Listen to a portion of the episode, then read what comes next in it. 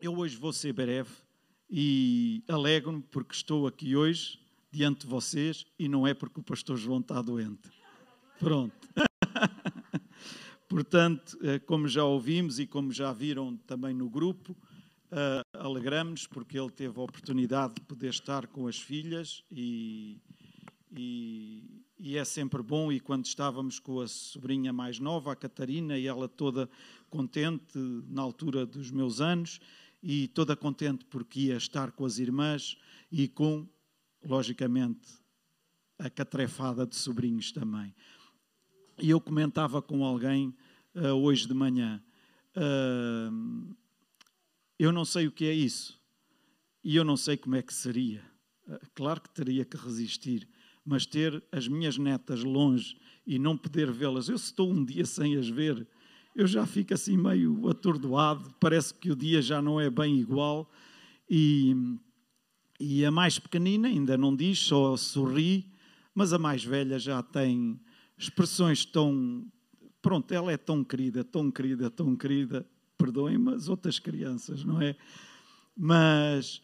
E tem, tão meiga e, e com expressões tão, tão. que nos fazem derreter de, de todas as maneiras.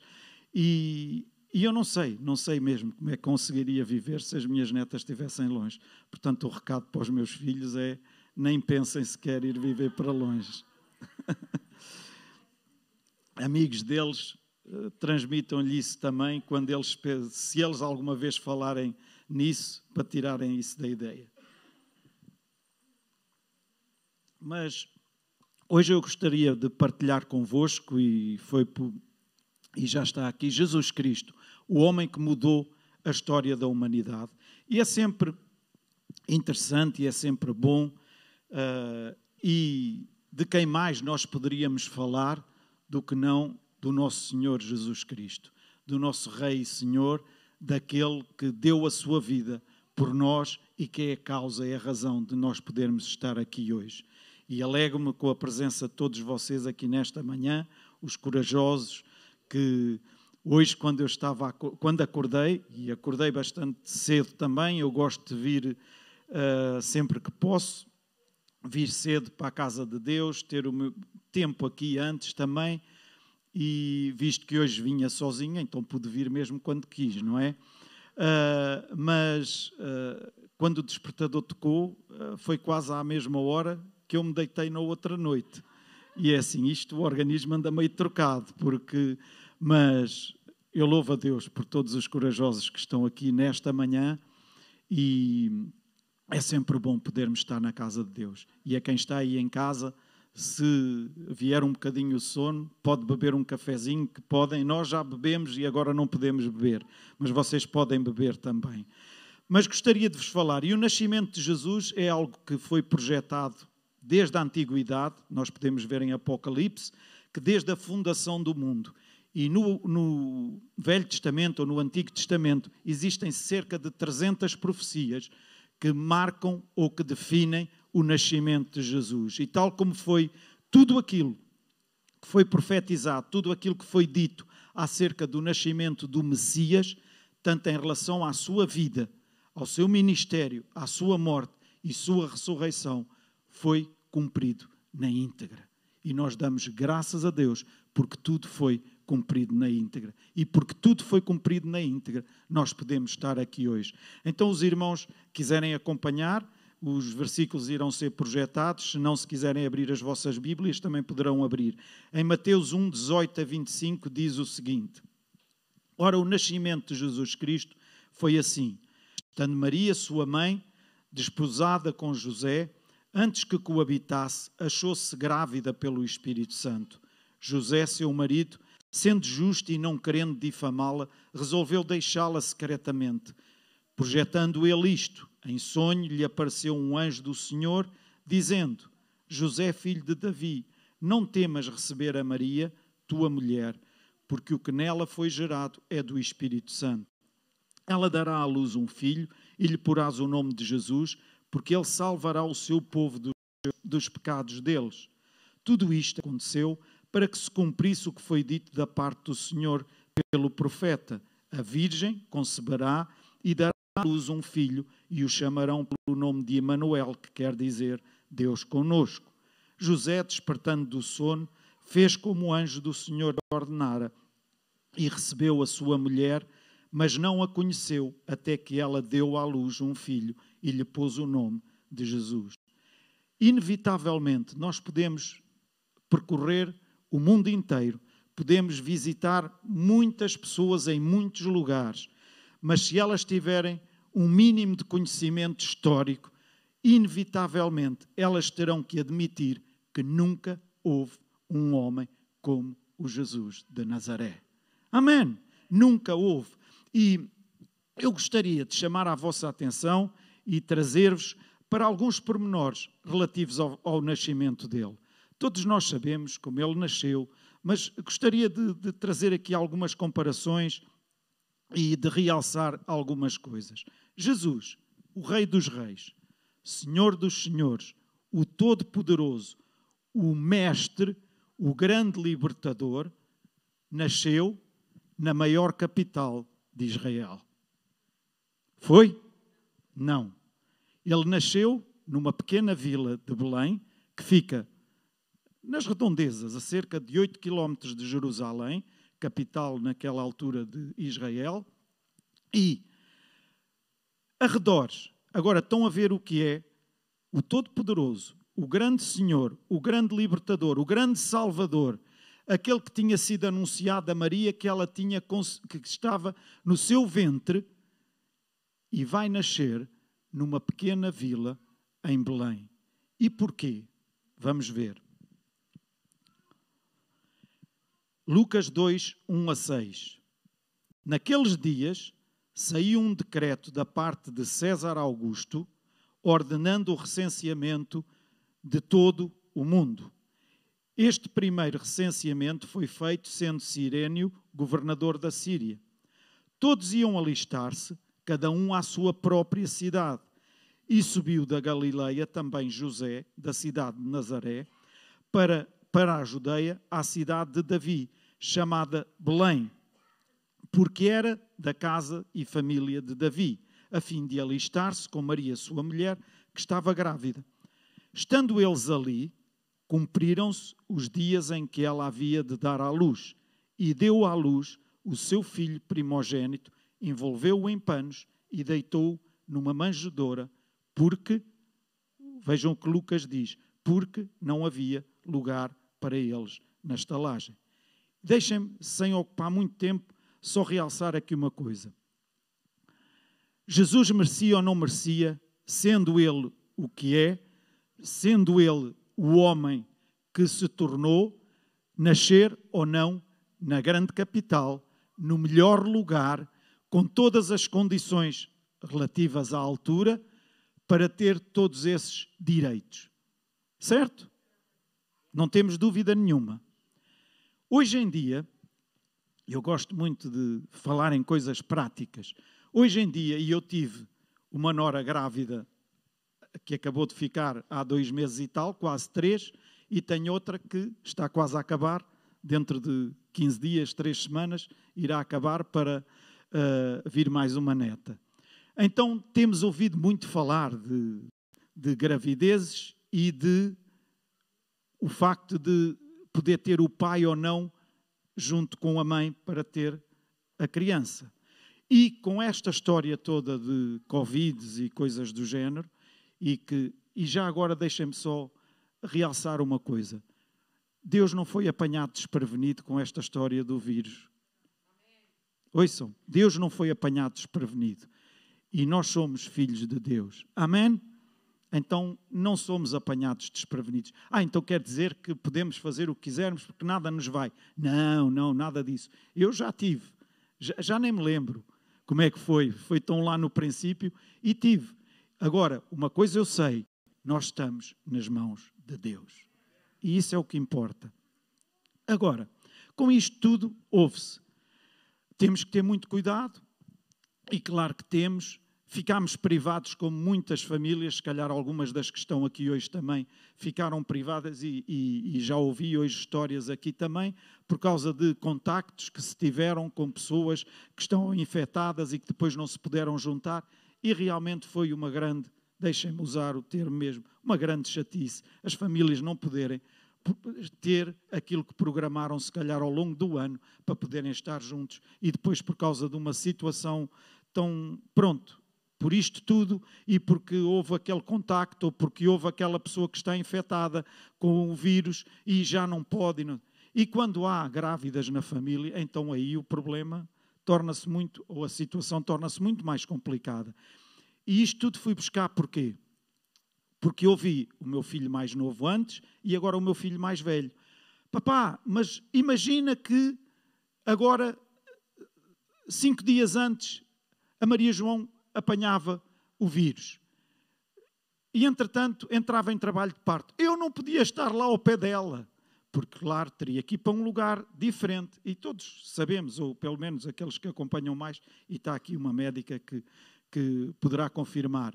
Uh, mas porque pagam um seguro para poder estar naquele hospital não sei quê, todo XPTO, para poder ter, estar lá ao pé, acompanhar o parto, tudo, e, não, e ficavam privados disso. Imaginem, eu fui buscar esta história, porque imaginem Maria, que sabia que o bebê que estava dentro dela era concebido pelo Espírito Santo, o Salvador do mundo, é apanhada quando vai com o seu marido para ser fazer o recenseamento. Imaginem o que é que poderia estar na cabeça dela. Não está aqui nada mencionado na Bíblia, mas vamos nos colocar no lugar dela. Então, espera aí, o bebê que está aqui na minha barriga foi concebido pelo Espírito Santo, vai ser o Salvador no mundo, e eu agora estou numa terra quase de ninguém, numa pequena vila, onde não há condições nenhumas, e mais, diz que foi porque não havia lugar na estalagem. Ok, poderia estar naquela pequena vila, mas ser numa outra altura em que aquilo não estava tão cheio, mais Deus não poderia ter providenciado que aquela estalagem tivesse lá um lugar para eles? Tinha ou não poder para isso? Pensemos um bocadinho, raciocinemos agora um bocadinho sobre isto. Quantas vezes nós já questionámos Deus em relação a isto ou aquilo da nossa vida que nos aconteceu ou que nos está a acontecer e que, em vez de percebermos e querermos aprender aquilo que tivermos a aprender e crescermos aquilo que tivermos a crescer, continuamos permanentemente a dizer porquê Deus, porquê Deus, porquê Deus, e porquê a mim, e porquê nesta altura, e porque logo tinha que. Alô? Maria tinha todas as condições e todas as razões para dizer: então, mas eu que, que me sujeitei a isto, a ouvir bocas de toda a gente. Ah, afinal, ainda não coisa, mas já está com a barriguinha cheia. Certo? Ela abdicou da sua reputação para ter, conceber aquele bebê pelo Espírito Santo dentro dela. Não, toda a gente à volta dela. Ah, este bebê foi concebido pelo Espírito Santo. Está bem, conta-me essa. Nós lemos na Bíblia, ponto, ponto final, é isto mesmo. Não! As pessoas que havia naquela altura eram tão cruéis ou mais do que as que há agora. Alô? Imagine o que é que ela não ouviu. E depois, quando vai, então, era um bebê tão importante e vens agora para aqui, foste apanhada logo nesta altura. Então, o Deus que não poderia providenciar para que aguentasse, aguentasse lá mais uns diazinhos para poderes ir para outro lugar onde pudesses ter a criança em melhor conforto. Alô? Esta deslocação promoveu o cumprimento de mais uma profecia anunciada pelo profeta Miqueias, de que o Messias nasceria em Belém, cidade de Davi. Está lá em Miqueias 5:2. Mas tu, Belém Efrata, embora sejas pequena entre os clãs de Judá, de ti virá para mim aquele que será Senhor em Israel e cujas origens são desde os tempos antigos, desde os dias da eternidade. Então, não foi por acaso que Jesus nasceu naquela pequena vila de Belém ou por acidente de percurso. Havia um propósito. Ouçam, se não fixarem mais nada nesta manhã, fixem isto. Havia um propósito. E sabes uma coisa, meu irmão, minha irmã, e para quem está lá em casa também, Deus tem um propósito para a nossa vida e que Ele quer cumpri-lo na íntegra. Às vezes, nós desviamos-nos um bocadinho desse propósito. Às vezes, tomamos decisões que são fora do propósito de Deus, mas Deus está lá sempre para nos ajudar e levar ao caminho, ao propósito, para que possamos cumprir o propósito que Ele tem para nós. E por vezes surgem situações na nossa vida, surgem contrariedades na nossa vida, surgem impossíveis na nossa vida aos nossos olhos, que não têm a ver com nós termos feito alguma coisa mal feita ou não. Às vezes fizemos, outras vezes não. Simplesmente é o propósito de Deus e que Ele quer cumprir na nossa vida. Amém! E quando nós entendemos isto, quando nós percebemos isto, nós caminhamos de uma forma muito mais tranquila, muito mais aliviadora e muito mais confortável em relação àquilo que Jesus é para cada um de nós. Amém? A clínica particular de Jesus, a clínica cinco estrelas de Jesus, foi uma estrebaria. E ela deu, ela deu à luz o seu primogênito, envolveu-o em panos e colocou-o numa manjedoura porque não havia lugar para eles na estalagem. O nascimento de Jesus deu-se de uma forma bastante humilde, embora Rei e Senhor de todas as coisas. Deus Pai determinou que a grandeza do nascimento do seu filho se daria na humildade. E isto foi para trazer um ensinamento a toda a humanidade. Porque Deus Pai determinou, assim foi feito. Obrigado. Quem é que está aí atento? É o mais pequeno? Não. É o Isaac. É o mais pequeno. É o dos caracóis. Ah, valente. Eu hoje, quando cheguei e vi ali o. O Davi. Não, Daniel. Já me estão a enganar, hein? a pregar. Desculpa, Daniel. Hein? Mas quando vi ali o Daniel e disse: ah, Estás aqui. Estás aqui hoje de serviço? Estou sim. Hoje és o mais velho aqui na casa mas depois logo mais vi Davi sim e o Manel e então vi, pronto, já não és o mais novo, mas a trabalhar és o mais novo, hã Daniel? Então aí mesmo à maneira, está bem? Após ter nascido, José e Maria colocaram Jesus numa manjedoura. Lucas diz porque não havia lugar na estalagem. E é o que aqui está escrito na palavra de Deus, porque não havia lugar. Os céus não se revoltaram, não começaram a trovejar, porque Jesus não tinha o lugar na estalagem para nascer. Uh, teve que ir para um, o sítio onde as vacas comiam, o sítio onde as vacas dormiam, o sítio onde os animais estavam. E eu conheço esses sítios porque em pequeno, quando ia de férias lá para, como se diz, para a terra dos pais, lá para o norte, e agora isso já não existe, acho eu. Pelo menos lá na, na, aldeia dos meus pais já não existe. Mas a casa era por cima e embaixo era onde estavam os animais. E aquilo, como era madeira, aquilo cheiro que vinha lá de baixo era. Quando íamos lá abaixo, ah, anda cá para ver. Eu nunca achei muita graça. Pronto, perdoem, mas eu nunca achei muita graça, porque o que pisávamos nunca sabíamos bem o que estávamos a pisar. E o cheiro era de tal maneira Agora imaginem, imaginem o que era, não está aqui nenhuma grávida, pois não? Não. Talvez lá em casa esteja alguma. Imaginem o que era terem um filho num lugar desses. Não foi um filho qualquer, não foi um menino qualquer, foi o Salvador do mundo, foi Jesus Cristo, o Senhor dos Senhores, que nasceu naquele lugar. Porquê? Porque havia um propósito nisto tudo. Ah, foi porque não havia lugar na estalagem, foi porque José teve que se recensear, foi porque. Não, havia um propósito definido por Deus. Todas essas coisas aconteceram. Se não acontecessem essas, ouçam, aconteceriam outras, mas aquilo que estava escrito teria que se cumprir. Amém! E aquilo que está escrito a nosso respeito, Deus quer cumprir na nossa vida. Amém! A não ser que nós queiramos uh, fazer um, um desvio ou um atalho. Então, da próxima vez que o trânsito te impedir de chegares ao local que tu estavas destinado a ir, em vez de começares a, a dizer nomes simpáticos para as pessoas que estão à tua frente, não, vocês dizem só nomes simpáticos, claro. Mas em vez de começarem a barafustar, e porquê, e porquê, ó oh Deus, ajuda-me a aproveitar da melhor forma este tempo que eu estou aqui. Ajuda muito mais ao stress que possamos estar a passar. Amém?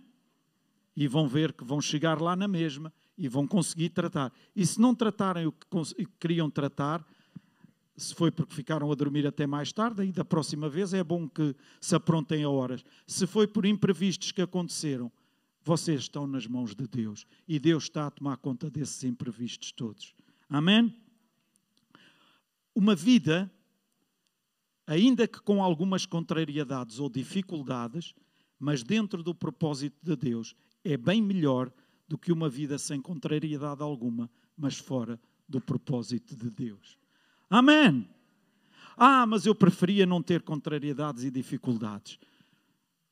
É dentro do propósito de Deus? Se é, boa. Mas a palavra de Deus diz que nós aqui, onde estamos a viver, temos que contar com isso? É ou não?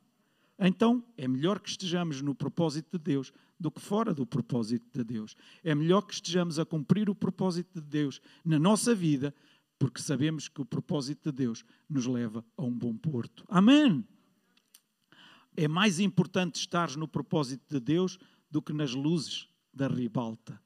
Ah, mas nas luzes da ribalta eu vou receber muitos elogios no Facebook, no Instagram e do não sei quê. É bem melhor.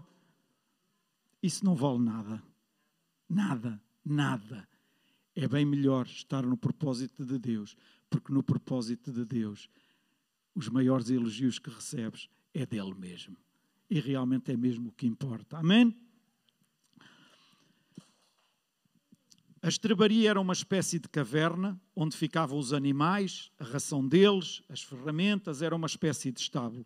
E sabem, existe uma catedral nos arredores de Jerusalém onde supostamente está marcado lá o lugar onde supostamente nasceu Jesus, não se pode dizer com a garantia total de que foi mesmo naquele lugar, com tudo o que aconteceu, mas está lá esse lugar marcado. Por trás do altar dessa catedral existe uma caverna, foi feita uma escavação, e então aí nesse lugar há a estrela lá embutida no chão, onde marca o suposto lugar onde Jesus nasceu. Só que para ir lá a esse lugar, pode-se ir, as pessoas que já lá foram puderam visitar, mas para entrar nesse lugar a porta é tão baixa, tão baixa, que as pessoas têm que se baixar mesmo para entrar e chegar lá. E nisso há um propósito também. Nós podemos ver o mundo de pé, bem erguidos, mas se queremos de falar de Jesus para o mundo, perdoem, temos que nos humilhar exaltar o nome de Jesus e anunciá-lo, porque é Ele que merece todo o louvor, toda a honra e toda a glória. Amém. É que por vezes, ao falarmos deste Jesus, nós evidenciamos, evidenciamos tantas vezes outras coisas que têm a ver com coisas que nós fizemos e não tanto com aquilo que Deus faz em nós. E hoje o que importa é, na verdade, o que Deus faz em nós e através de nós. E é desta forma que nós devemos proclamar o nome de Jesus para os outros que não o conhecem. Amém? Enquanto Jesus nasceu, o Salvador do mundo, os teólogos estavam a dormir, a elite estava a sonhar, os bem-sucedidos provavelmente a roncar, mas os humildes estavam de joelhos aos pés de Jesus. Estavam ajoelhados diante daquele que só os humildes o verão. Estavam ajoelhados diante de Jesus. E, por favor, humildade não tem nada a ver com pobreza, nem uh, arrogância tem a ver com riqueza. Às vezes as pessoas querem comparar estas duas coisas, mas não tem nada. Há muitos ricos, humildes, e há muitos pobres, arrogantes. Ok? Portanto, não metam na minha boca palavras que eu não disse. O Deus do universo nasceu na simplicidade e humildade de um camponês e passou a sua primeira noite no local onde as vacas comiam. Ele deixou a glória do céu e mudou-se para o nosso bairro. Ele mudou-se para o nosso bairro. O que é que eu quero dizer com isto? Ele quer trazer o céu à nossa vida. Ah, não, quando nós um dia estivermos no céu. Porque é que temos que esperar um dia que morramos para ir para o céu? Vamos permitir que o céu venha até à nossa vida, porque o céu é onde está Jesus. Amém? Então Ele quer trazer o céu até à nossa vida. Então vamos deixar que a evidência de Jesus na nossa vida seja de tal forma que esse céu possa ser transportado para aqueles que estão à nossa volta. Amém? Ele tornou-se como nós. Deus tornou-se um embrião de uma célula e entrou no ventre de Maria. E é só olhar para os lugares onde ele andou. Ele foi à casa de cobradores de impostos, ele foi aos coxos de gado, ele foi às oficinas de carpinteiros, a terras selvagens e ele foi a cemitérios. Os lugares por onde ele andou para nos alcançar demonstram claramente onde ele quer tocar a nossa vida e como ele está empenhado em tocar a nossa vida. Ele deseja, e já aqui foi dito e cantado, ele deseja e ama estar com aqueles para quem ele veio. Ele deseja e ele ama. Não é hum, sacrifício para ele estar conosco, mas é prazer para o nosso Jesus estar conosco. Ele ama e deseja estar conosco. E ele anseia a nossa comunhão com Ele. Ele anseia a nossa ligação com Ele. Estamos a falar na altura do Natal, não é só neste tempo de Natal. Há bocadinho a Sara dizia: é verdade que há pessoas que neste, no, normalmente nos Natais nem gostam muito, porque sabem que há maior proximidade, há maior relacionamento. Umas porque dizem, ah, é só nesta altura que se lembra de mim. Outras porque não querem que nunca ninguém se lembre delas. Outras, é verdade. E, e porque este, esta, esta época traz algum desconforto para algumas pessoas. Mas ouçam, Jesus Cristo, Ele nunca te vai dizer, ah, é só nesta altura que te lembras de mim. Não, nunca te dirá isso. Mesmo que estejas algum tempo sem te lembrares dele. Lembra-te e vai até Ele, porque Ele vai te receber de braços abertos e vai dizer-te: Ainda bem que te lembraste de mim e vieste, seja em que altura for. Amém? Nós às vezes, ah, não, nem pensar. E agora, não, ir agora colocar-lhe isto diante do meu Jesus, não, então eu não, como a Sara dizia, eu não, nem tiro este tempo, nem tiro aquele, nem não sei o quê, não, porque imaginamos o que é que o A, o B, o C e o D nos diriam. Certo? O quê? Tu não queres saber de mim para nada ao longo do ano e agora vens cá? Não, vai-te embora, não quero. É ou não é? O nosso Jesus não é desses. Amém. E é importante que nós saibamos isso. Jesus veio não como um clarão de luz ou como um conquistador distante, mas como um cujos primeiros gritos de choro foram ouvidos por uma jovem campestre e por um carpinteiro sonolento. Provavelmente as mãos que seguraram Jesus pela primeira vez eram mãos que não tinham a manicura assim tão bem feita. Ou se calhar já não tinham a manicura há muito tempo. Provavelmente estavam cheias de calos. E eu sei o que é as mãos de um carpinteiro ou de um marceneiro. Eu tive um tio que era e sei como é que as mãos dele estavam sempre, porque trabalhar sempre com a madeira. E José era o que ele fazia. Provavelmente as mãos que ele tinha não eram as mãos de, de alguém com, com a pele muito macia dos cremes XPTO, não. Mas foram as mãos que abraçaram e que seguraram o bebê Jesus, Salvador da humanidade, que marcou a história da humanidade para sempre. Às vezes nós, só porque não temos aquilo e aquele outro. Oh Deus, mas será que não podia ter melhor que isto? Ah, então quer dizer que temos de contentar com tudo? Não, não estou a dizer isso. Mas devemos dar graças a Deus em todas as situações. E devemos ser gratos quando temos muito e quando temos pouco. E devemos ser gratos em todo o tempo. Ah, não, eu sou uma pessoa muito agradecida a Deus. Quando tudo corre bem, quando tudo está na maior, quando, tu, quando tu, não falem com ela nem com ele. Nesta altura, não, isto nem pensar. Não, não.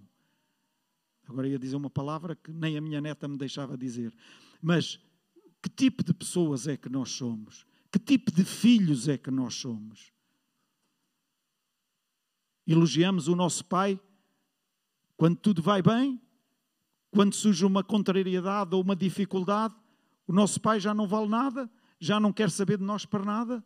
Então, que neste Natal, que neste tempo de, em que celebramos o nascimento de Jesus, que realmente possamos meter aqui dentro da nossa cabeça e dentro do nosso coração de que devemos ser gratos em todo o tempo. Amém. Deus tem um propósito para cumprir com a vida de cada um dos que está aqui, desde o mais novo até ao mais velho. Ele tem um propósito para a nossa vida e cabe a nós cumprir esse propósito ou não. Amém? Às vezes é um bocadinho à força, outras vezes não, mas é importante que nós caminhemos no propósito de Deus. Jesus esteve entre nós, Jesus sentiu-se fraco, cansado, com medo do fracasso, ele sentiu dores. Pensar em Jesus desta forma pode parecer um bocadinho irreverente e até atrevido, mas ouçam, que nos adianta pensar num Jesus distante e divino e que não consegue compreender-nos e estar aqui conosco. Jesus viveu nesta terra durante cerca de 33 anos para perceber, compreender, sentir, viver como homem as mesmas coisas que cada um de nós vive. Então, Ele compreende-nos. Às vezes nós queremos explicar-lhe de tantas maneiras possíveis e imaginárias, quando Ele já percebeu tudo. Derramemos nós o nosso coração diante dEle. Não inventemos histórias, porque às vezes nós achamos que para ele nós conseguimos inventar ali a história e compor o ramalhete de maneira que ele vai entender da forma como nós dissemos e não exatamente o que se passou. Ouçam, uns com os outros, mais ou menos conseguimos fazer, depende da nossa capacidade, certo? Com o nosso chefe, com o nosso colega, com a nossa colega, nós, dependendo da nossa capacidade de. com. de malabarista, é.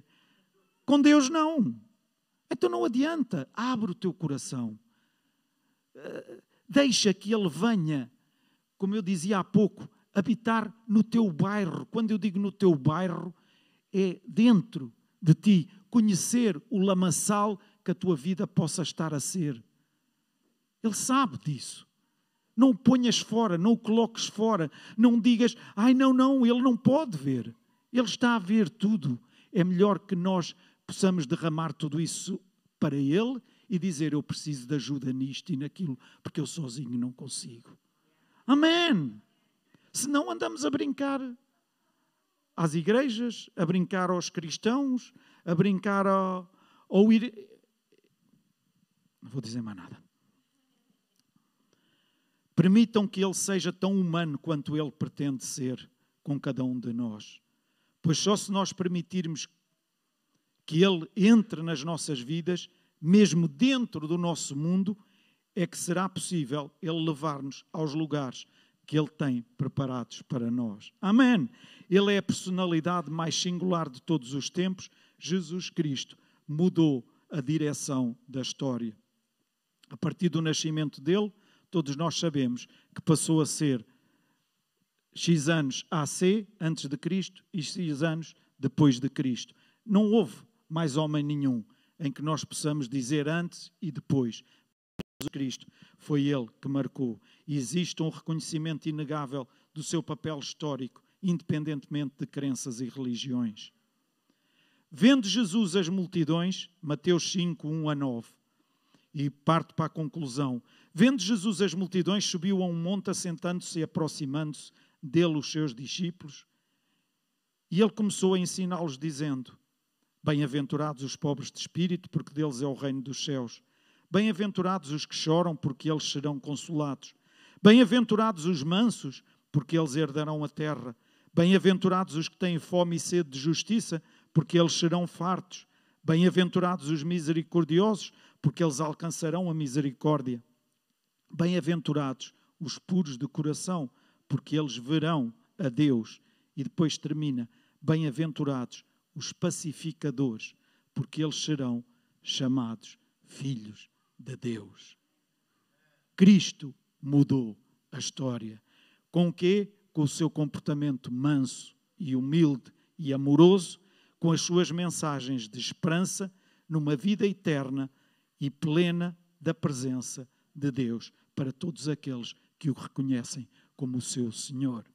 A esperança de Cristo é visível, não é algo que por vezes nós esperamos por isto ou por aquilo, mas coisas que não conseguimos ver, que não conseguimos visualizar sequer, mas estamos à espera.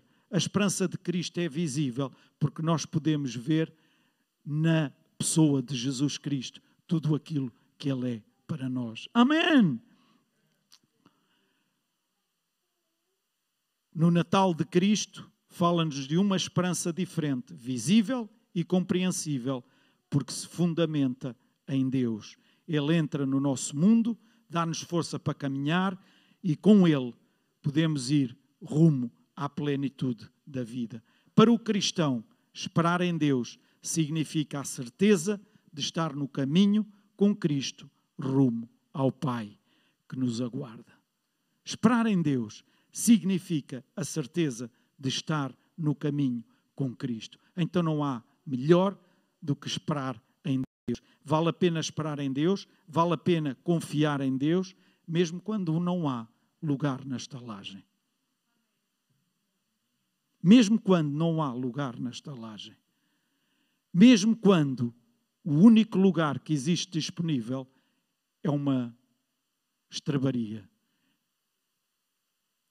Vale a pena esperar em Deus, mesmo quando as dificuldades são muito grandes à nossa frente, mesmo quando não conseguimos vislumbrar qualquer solução para a montanha e para a muralha que se está a levantar à nossa frente. Garanto-vos, vale a pena esperar em Deus.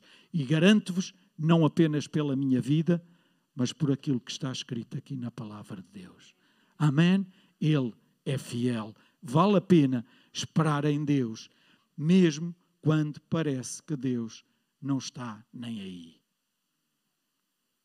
Ah, não. Então, mas alguma vez alguém sentiu isso? Nunca ninguém sentiu isso.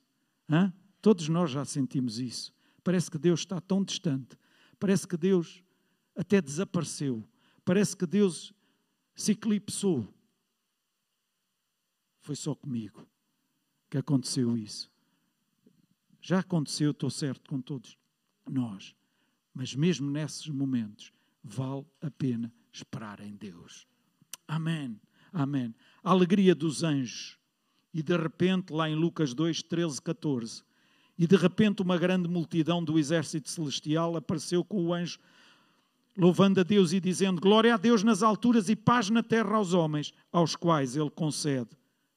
Ele concede o seu favor.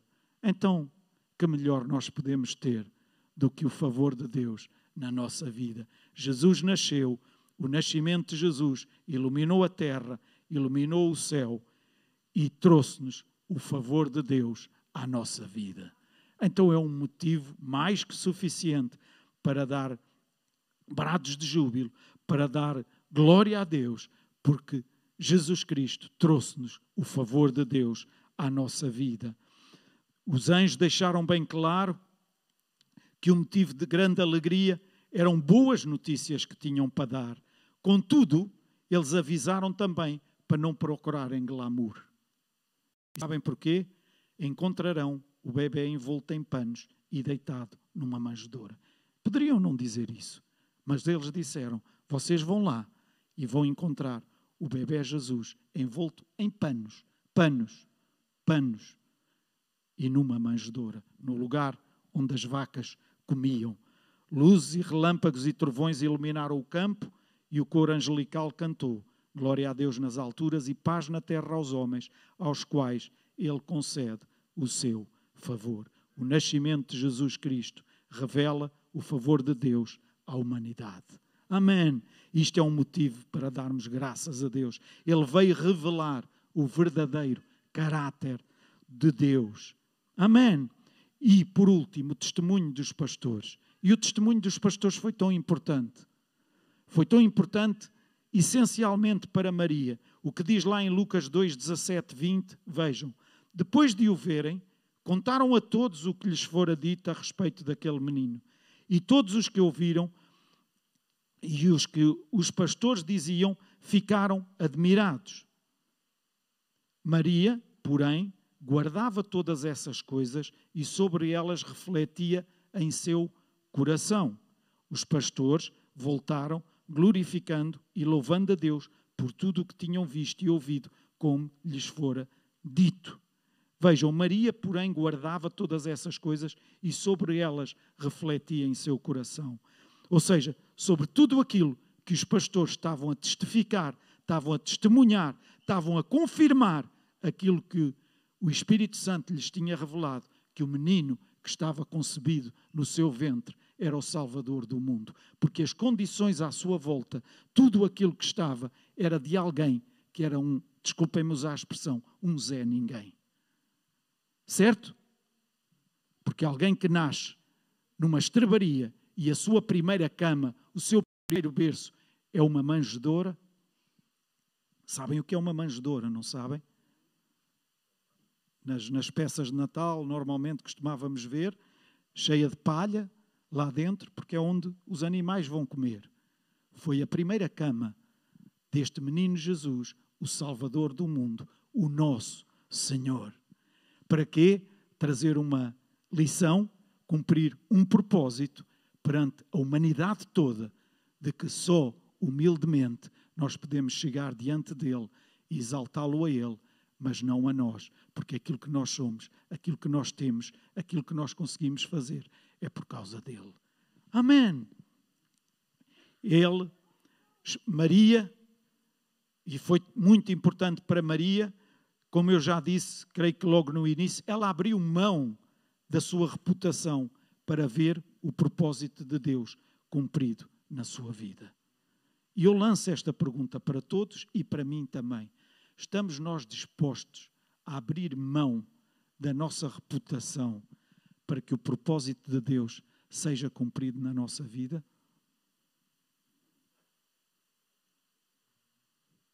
Sabem o que isso significa? Sabem o que significa abrirmos mão da nossa reputação?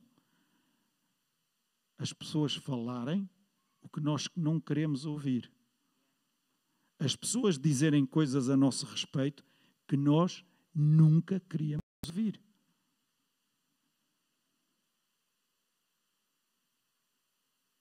Mas ainda há bem pouco tempo eu dizia: Deus,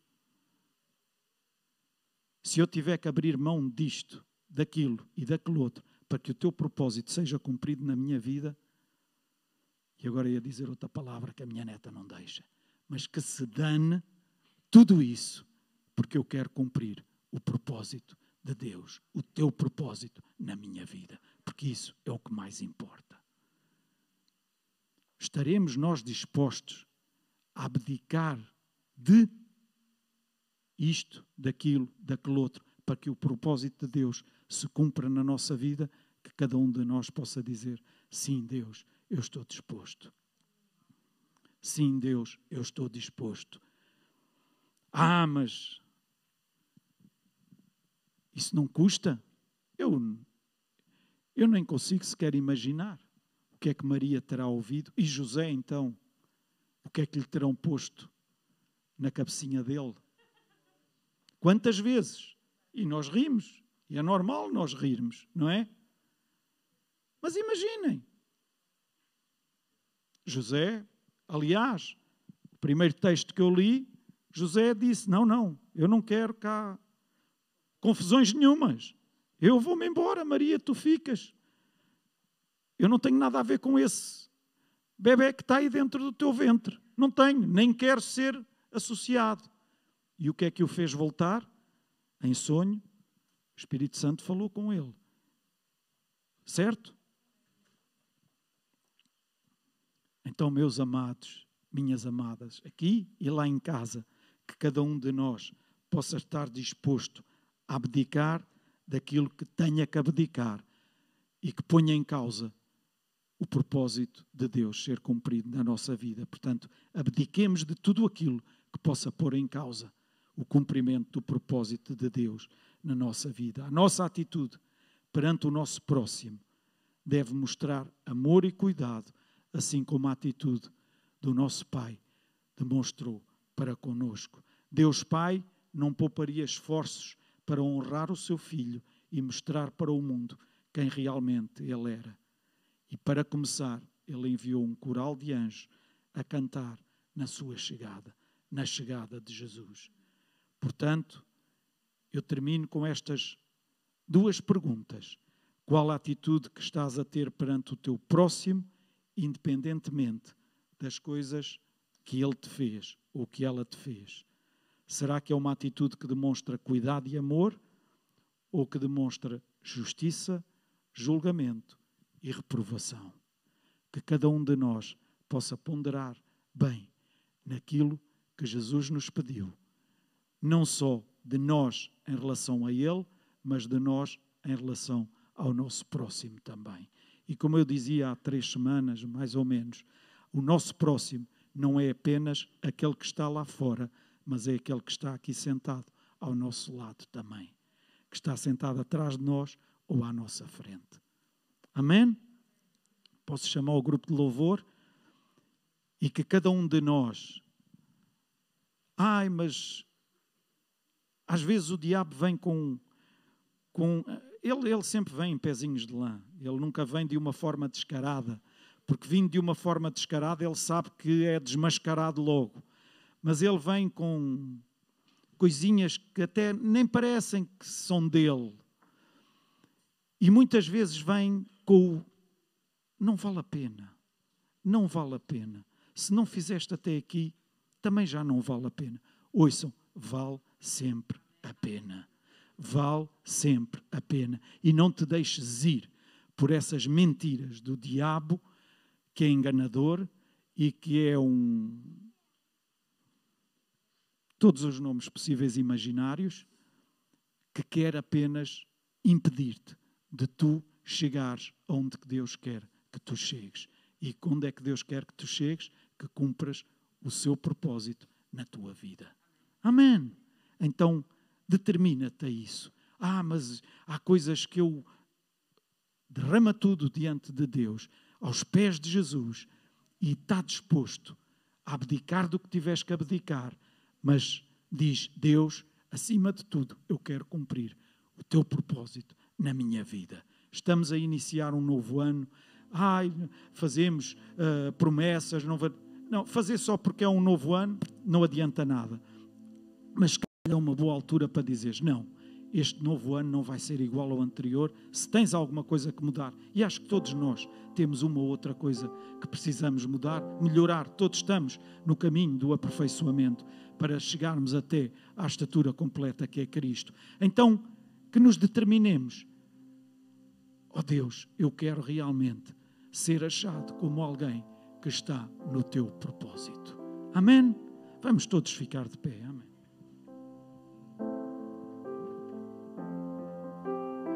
mais uma vez louvo a Deus pela vossa presença aqui conosco. A mim encorajaram muito, estou certo que aqui ao grupo de louvor também, a vossa presença os encorajou muito e louvamos a Deus pela vida de cada um de vós. E pedimos a Deus para que realmente todos possamos estar empenhados em cumprir o propósito de Deus na nossa vida.